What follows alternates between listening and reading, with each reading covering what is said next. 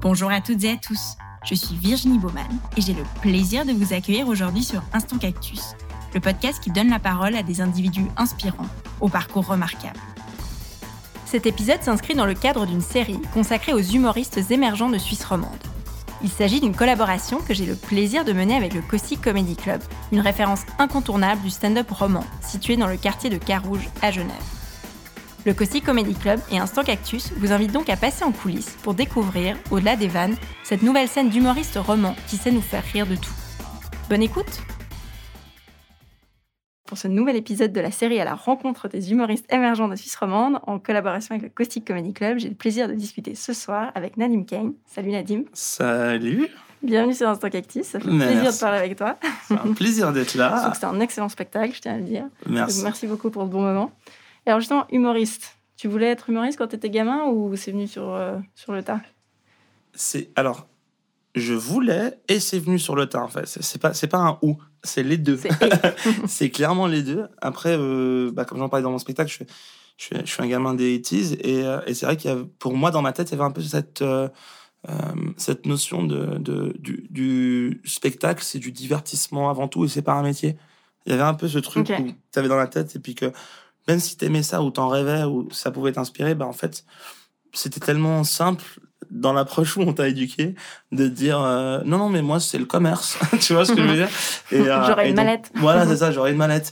Et, euh, et en fait ouais, c'était c'était en fait une question que je me posais pas Ouais, par c'est pas une défaut en perspective fait de Ouais. carrière, ouais. Mais c'était quelque chose qui m'a toujours toujours passionné que ce soit le, le chant la danse le théâtre. J'ai toujours été dans les dans, dans, dans la performance scénique entre guillemets Ok. depuis tout petit Donc dans ta famille, avec les potes, c'est un peu toi qui faisais rire les autres ou même pas forcément à l'époque Euh, c'est un mix. Des fois, c'est moi, mais souvent, euh, c'est d'autres en fait. C'est ça qui est marrant, c'est que on a un peu une double casquette. On n'est pas forcément les humoristes, les mecs les plus drôles que tu as dans ton entourage.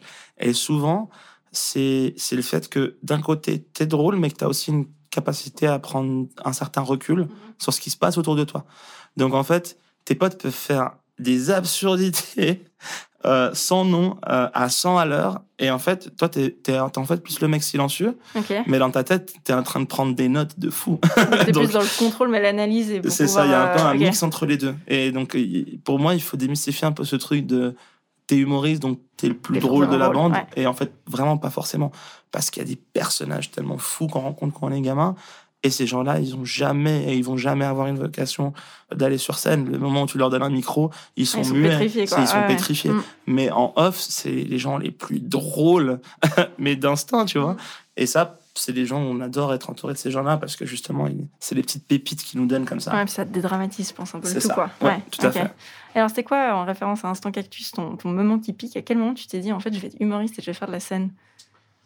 Et vraiment, je vais en faire mon métier, pour revenir à ce qu'on disait. Euh, le déclic, c'était, je pense, l'âge, en fait. C'est pas, c'est plus avoir cette maturité. Il y a des gens qui l'ont très tôt, mais avoir cette maturité pour être plus conscient de qui on est et ce qu'on veut dans la vie. Voilà, moi, je suis admiratif de certaines personnes qui, à 18 ans, avant même de faire leurs études, ils sont déjà tellement clairs sur ce qu'ils veulent. Moi, j'aurais rêvé d'avoir ça, tu vois, mais j'avais pas ce, ce déclic-là. Et c'est un moment différent pour chacun. Et pour moi, c'était vraiment bah, là récemment où j'avais un peu, comment dirais-je, euh, tiqué toutes les boîtes que je devais tiquer. J'ai fait tout bien, comme tout le monde voulait, autour de moi. Et une fois que j'ai fait tout ça, ben, j'avais cette question un peu existentielle qui disait, et puis maintenant quoi? Ben ouais, j'ai fait tout bien, mais qu'est-ce que je veux pour la suite?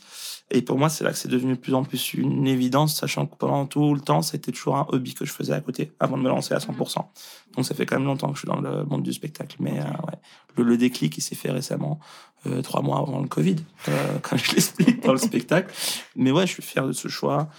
Puis je vais continuer à batailler tant que je peux pour que ça devienne euh, quelque chose qui, qui puisse tenir sur la durée. Et tu disais que tu avais coché toutes les cases. Alors, c'était quoi ces cases? Qu'est-ce que tu faisais avant, dans une autre vie? J'étais acheteur dans une multinationale pendant euh, pratiquement dix ans. C'est pas que j'ai tiqué toutes les boîtes, mais c'est un peu une manière de dire bon, bah voilà, t'as un CV qui tient la route.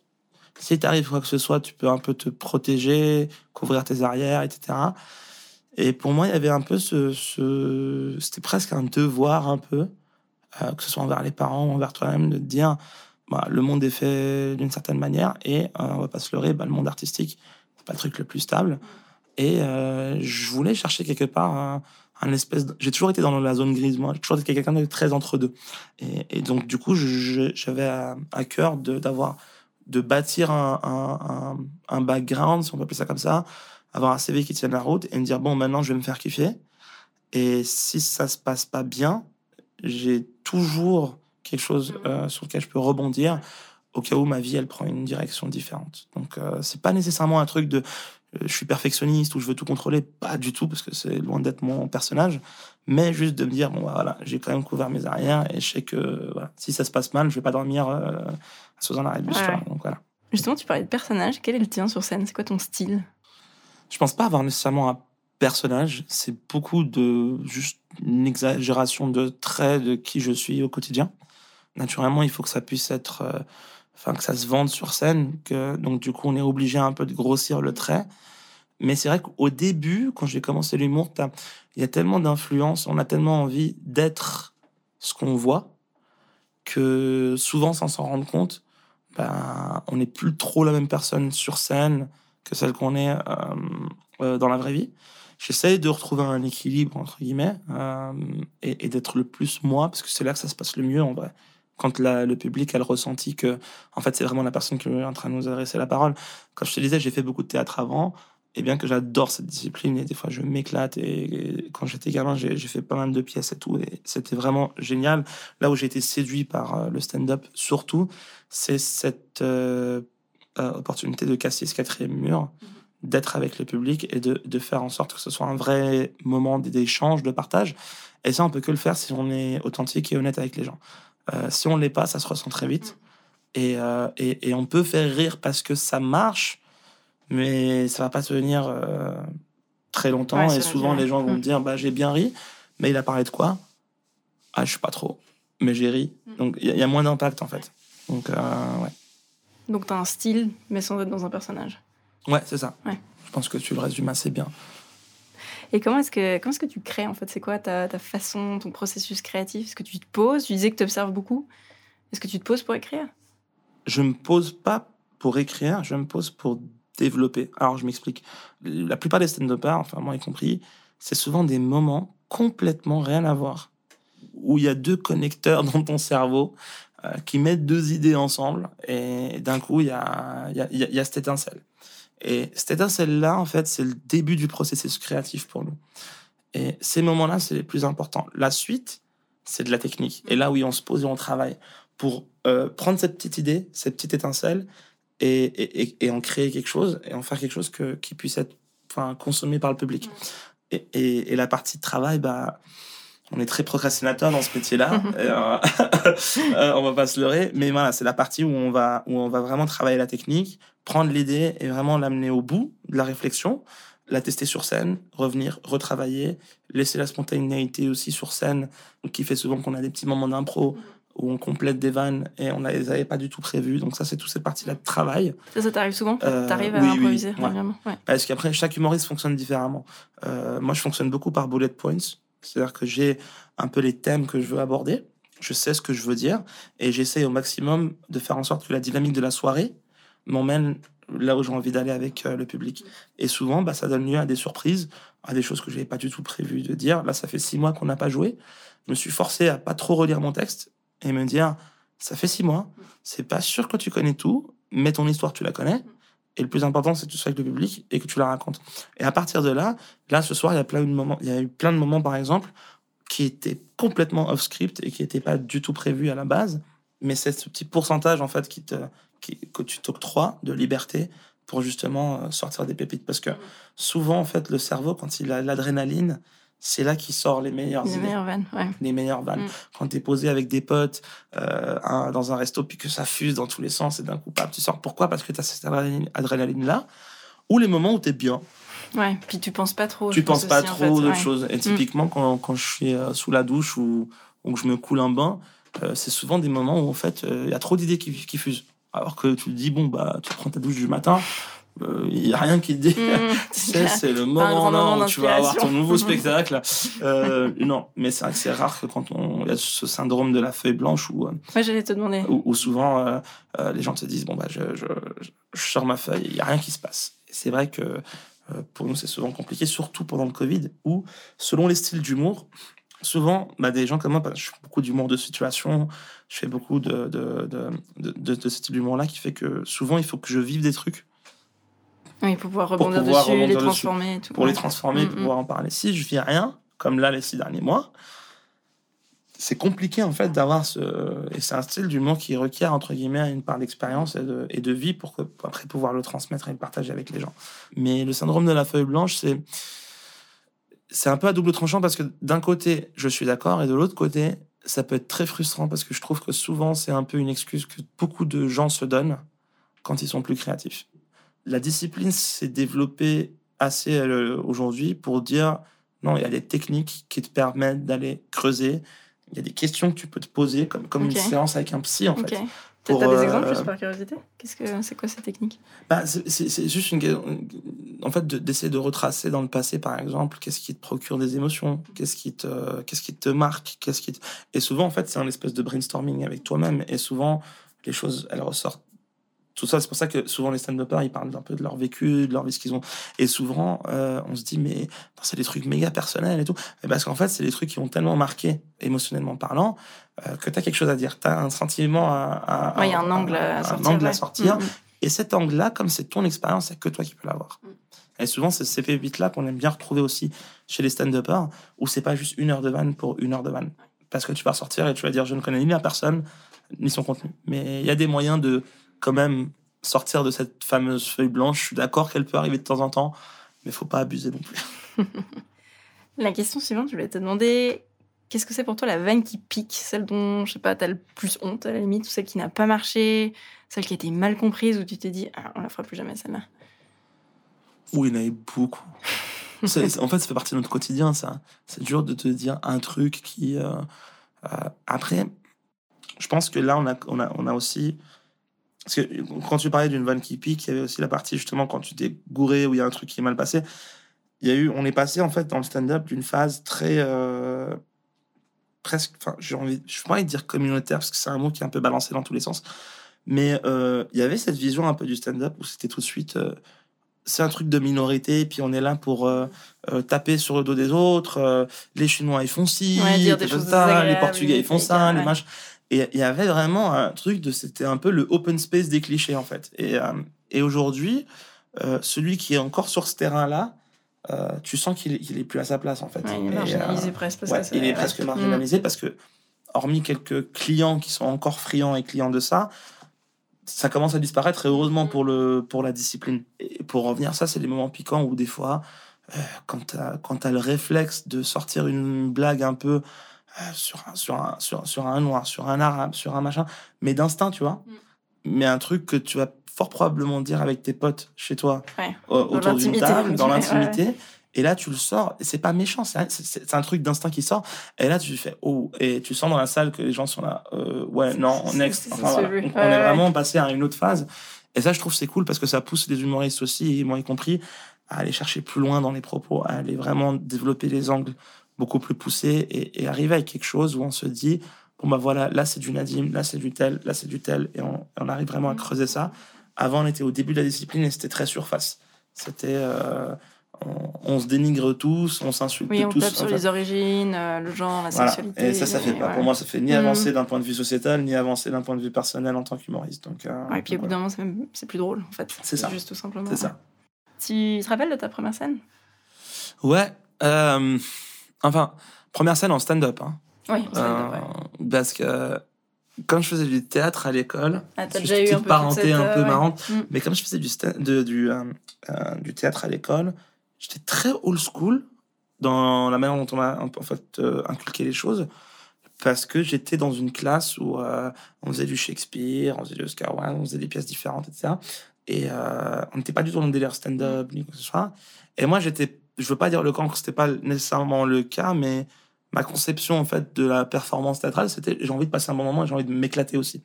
Du coup, j'avais très vite un peu développé cette euh, envie de faire du stand-up ou de faire rire en tout cas. Mhm. Mais comme le truc était très théâtral, bah, en fait, on nous proposait de faire des, des pièces ou des extraits de pièces, et moi, j'allais vers les humoristes. Mais en fait, dans ma tête, un humoriste faisait euh, un sketch comme s'il faisait une pièce, quoi. Donc, dans ma tête, la première fois que j'ai fait un sketch, je devais avoir 12-13 ans.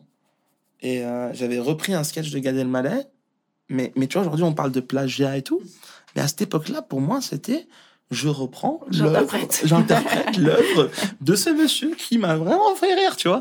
Et c'est tellement bizarre de parler de ça maintenant parce que vraiment, il y a, il y a- il y a- il y a un switch total de, de, de- de spectre aujourd'hui puisque voilà, un mec qui va reprendre le stand-up, c'est complètement aberrant. Mais à cette époque-là, pour moi, en fait, je, me rendais même pas compte. En fait, pour moi, dans ma tête, c'était une pièce de théâtre comme une autre. C'était comme ça que je le ressentais. Donc, ouais, j'avais repris euh, euh, un sketch de Gad, de La vie normale. C'était le sketch de l'appartement. Et je m'étais éclaté. J'ai adoré ça. Ça, c'était un des moments où vraiment, j'avais vraiment euh, fait rire toute une salle avec un matériel qui n'était pas le mien, tu vois, mais avec la perspective. Mais, mais voilà, ça, c'était la première fois. Et euh, mais comme je te disais, donc ouais, j'ai fait beaucoup de, de, de- de pièces, j'ai fait beaucoup de danse, de chant et tout comme ça. Stand-up, stand-up, c'était euh, en 2000, fin 2012 ou 2013, je me rappelle plus exactement. Et euh, c'était la première fois que le Swiss Comedy Club s'était installé au Chat Noir. Et pour nous, le stand-up, c'était Jamel Comedy Club, Gad Elmaleh, Jamel, Eric Ramsey, etc. Mais c'était un monde à part. C'était Paris. lointain, quoi. C'était Mm. tellement lointain. Et, euh, et du coup, il y avait une- un article sur euh, le 20 minutes qui, qui expliquait que le Swiss Comedy Club s'installait à Genève. On était posé avec des potes en train de boire une bière. Et il y en a un qui m'a lancé un peu un chiche, un cap ou pas cap. Et du coup, j'ai appelé le, le- j'ai appelé le, le, le producteur du Swiss Comedy Club. Et je l'ai eu au téléphone et je lui ai dit j'ai envie de faire la scène au Chat Noir, machin. Puis il m'a dit euh, ok, mais vous avez de l'expérience? Je dis ouais, complètement. J'ai fait plusieurs scènes alors que c'était un gros mensonge. Et il m'a dit euh, ouais, bah, bah, je, vous jouez dans deux semaines. Et du coup, j'ai raccroché. Et j'étais là, mais qu'est-ce que je viens de faire? Et euh, du coup, j'avais deux semaines pour écrire un sketch de 5-6 minutes. Et je ne savais ni par où commencer, j'avais aucune technique, rien. Je pouvais que m'inspirer de ce que je voyais autre part. Et je suis venu, j'ai, bah, comme c'était un cap pas cap, plein, plein de gens étaient venus, euh, de mes potes. euh, je- c'était un mélange entre on te soutient, mais on vient se foutre de ta gueule parce Ouais, que ça tu vois, jamais ça se passe mal, tu vois. Mais, euh, mais finalement, je me suis éclaté. C'est- j'ai rarement eu autant d'adrénaline. Il n'y a pas eu beaucoup de scènes de, de ma toute petite carrière d'humoriste où euh, j'ai retrouvé le même taux d'adrénaline que ce soir-là. Euh, je me souviens de ne pas avoir dormi pendant, pendant quasi 48 heures. Quoi. C'était, euh, Tellement c'était a- ouais. intense. Ouais. C'est Mm. pour ça qu'on dit que c'est une drogue. Mm. Pour nous, euh, la scène, c'est vraiment un le rush d'adrénaline qu'on a quand on, avant de monter sur scène. Après, enfin, tout- et pendant, c'est, quelque chose qui est inexplicable. Si on l'a pas fait, on n'arrive pas à mettre des mots dessus. Je Mm. pense c'est très compliqué de mettre un mot dessus. Et ça, indépendamment, enfin, t'as une préférence petite scène, grande scène, ça change quelque chose dans ta perspective et de comment tu joues aussi? Pour moi, une scène reste une scène, que ce soit, euh, que ce soit dans, dans, dans, dans un resto, euh, autour d'un burger, quoi, ça, le, le- le type d'adrénaline, il, il- il est là, c'est le même. C'est toi avec un micro, sans artifice, sans rien, qui parle et qui, qui crée un, un sentiment chez les gens, un- un- une réaction chez les gens et un vrai partage et, et, et sans grand chose, quoi. Enfin, c'est juste toi qui es là. Et ça, c'est dingue. Et peu importe le contexte. Après, les scènes, moi, je pense qu'à terme, je suis devenu, à force euh, de, de, de travail et de, et, de, et, de, et de nombre de scènes que j'ai fait, je suis beaucoup plus un, un humoriste de cave. c'est horrible à dire comme ça. Je précise qu'on enregistre donc dans la cave du Ouais, caustique, on hein, est à la cave euh, du caustique. Et moi, c'est ce genre d'intimité-là que j'aime beaucoup. J'ai fait des scènes de grande taille et honnêtement, as le, en fait, tu as un rush de malade du fait que tu sais que derrière le rideau, il y a 1000, 2000, 3000 personnes. Euh, non, 3000, là, je me suis saucé quand même. Euh, mais euh, c'est ça, je pense, qui t'amène le plus d'adrénaline. Une fois que tu y es, c'est une scène comme une autre. Et après, d'autres humoristes pourraient dire quelque chose de complètement différent. Mais mes expériences dans les grandes scènes, c'était que l'adrénaline avant, elle était dingue. Le fait d'arriver et de voir ce mur de gens, c'est dingue. Après, dans le concret de faire ton sketch, j'ai 100 fois plus de plaisir dans les petites caves où, où tu sens que. Moi, j'aime beaucoup regarder les gens dans les yeux, en fait. De vraiment me dire, est-ce que la personne, elle est avec moi? Est-ce qu'on a le même, maintenant la même perspective Est-ce que je les ai amenés à avoir le même Ouais, point de vue sur le, le Mm. topic et qu'on avance et qu'on va quelque part ensemble? Euh, sur une grande scène, t'as pas du tout ça. Sur une grande scène, ça- souvent, t'as 7 minutes pour convaincre. Il faut tabasser, il faut que les vannes soient, soient fortes, Ouais, que ça fuse et que t'as pas que ça fuse. Et voilà. C'est un exercice très différent. Et comment est-ce que t'en es venu à être résident au caustique alors, justement?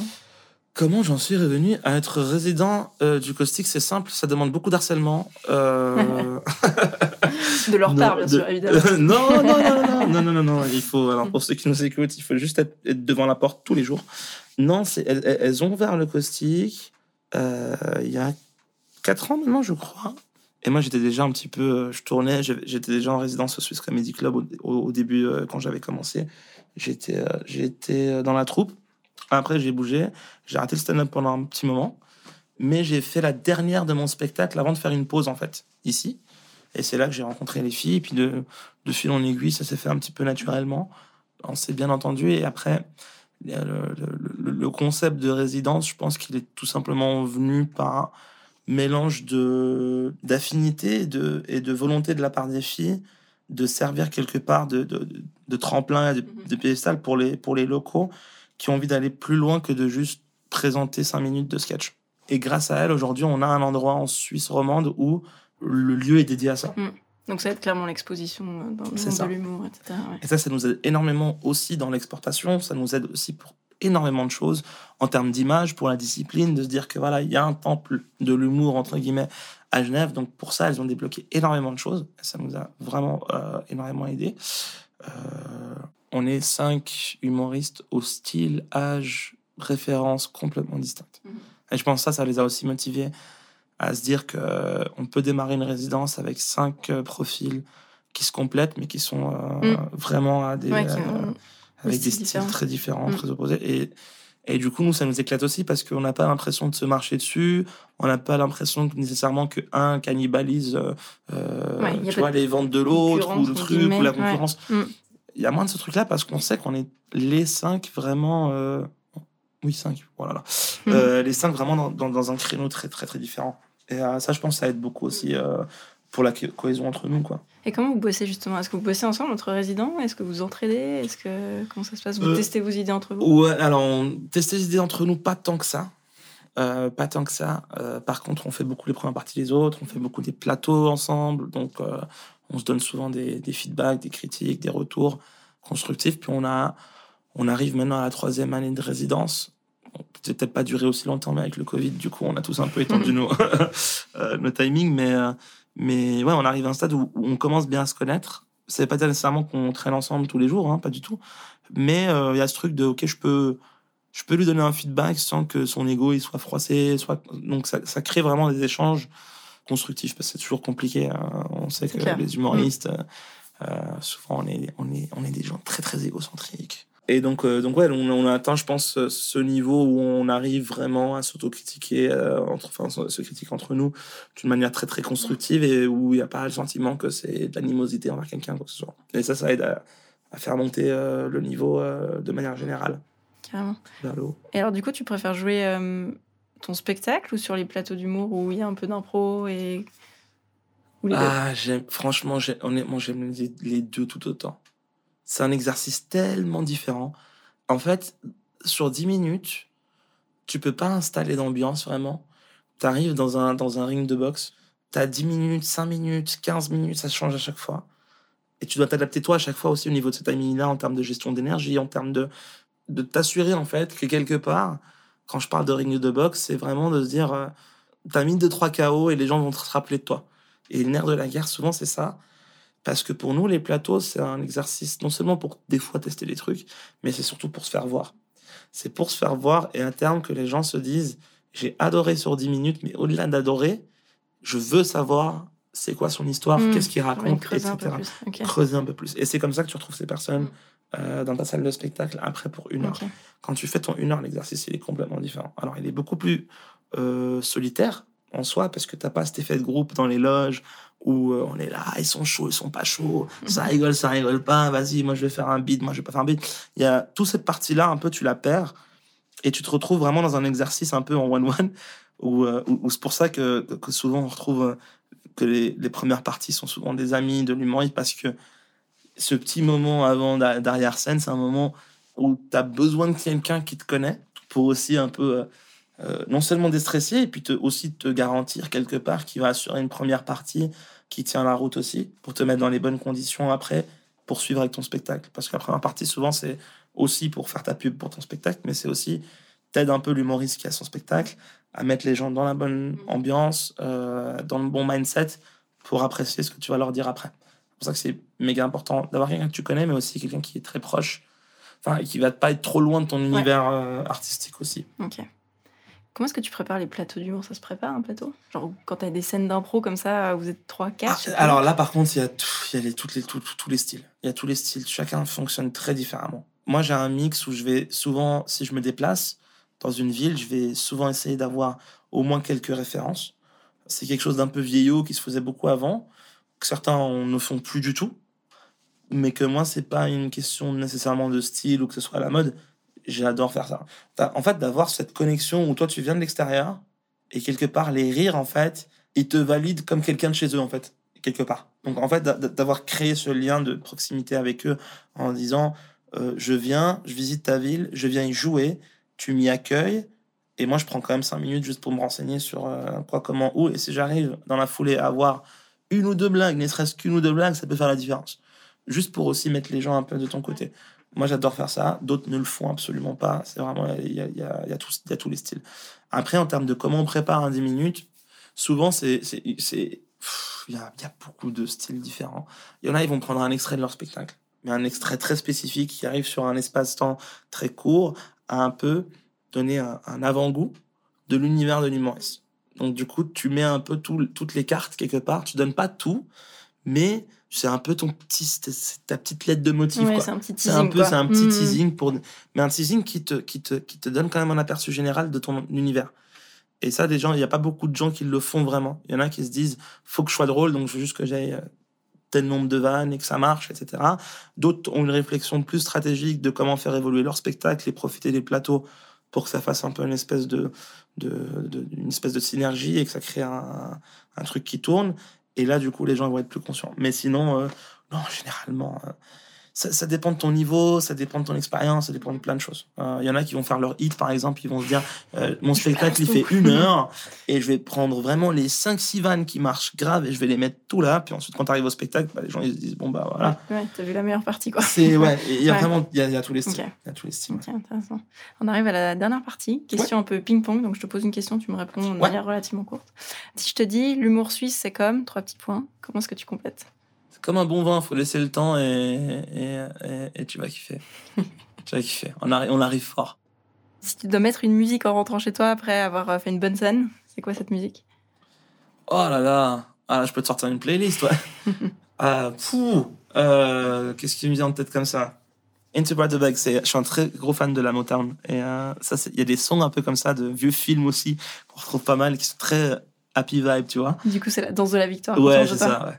Trop classe. Ce que tu préfères dans ta vie d'humoriste Il n'y a pas de- vraiment de réveil.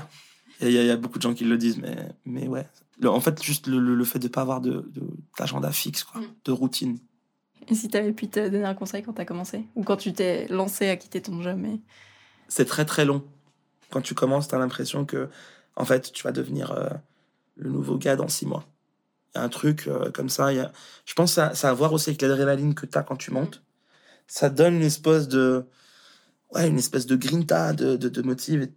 Bon, c'est comme tout dans la vie, mais tu as, envie d'aller très très vite. Et en fait, ce qui peut se passer souvent, c'est que tu peux développer des automatismes qui sont mauvais à vouloir aller trop vite et qu'après, il faut que tu passes du temps à les débrider. D'où le quand, quand tu es plus jeune, tu fais un peu ce que tu vois. Il y a, ouais, ce serait un truc. euh, Enfin, ce serait quelque chose que je pense que tout humoriste qui vient de commencer devrait vraiment assimiler le plus vite prendre possible. le temps Parce que Ouais, des ouais. cas de figure où tu as un mec qui, qui met tout le monde d'accord et qui perce, ça existe. Mais c'est un 0,000,1%. Et que dans la majorité des gars, enfin des gens euh, qui sont pas surdoués comme moi, ça peut prendre beaucoup de temps. Ça veut dire Faut quoi être d'ailleurs être surdoué en humour? Oh, être, sur- être surdoué, c'est. Ouais, je sais pas s'il y a des surdoués de Avoir la blague facile ou avoir Euh, des bonnes idées, c'est un peu ça ou- Moi, je pense que c'est un, c'est un mix entre, euh, entre une intelligence intellectuelle et émotionnelle très, très élevée, mais une vraie compréhension de qui on est, et ça très vite. Ce combo-là, il peut te fractricer, enfin, il, il peut tout te déchirer en l'espace de, de six mois. Parce que quand, ce genre de profil-là, on les retrouve tellement rarement que le jour où tu mets la main dessus, ça va très vite. Mm. Même, même que ce soit les productions ou dans, dans le métier du showbiz, avant, on avait le temps de dire cette personne-là, je vois qu'il y a un potentiel, on va travailler à long terme, on va développer. Aujourd'hui, tout le monde est dans la consommation rapide, on veut du produit Ouais, fini, on veut du tout produit prêt Ouais. tout de suite. Et, euh, mais sauf que dans l'humour, il faut, il faut que ça, ça prend du temps, il faut se développer. Et d'avoir ces talents, ces pépites, assez, c'est rare.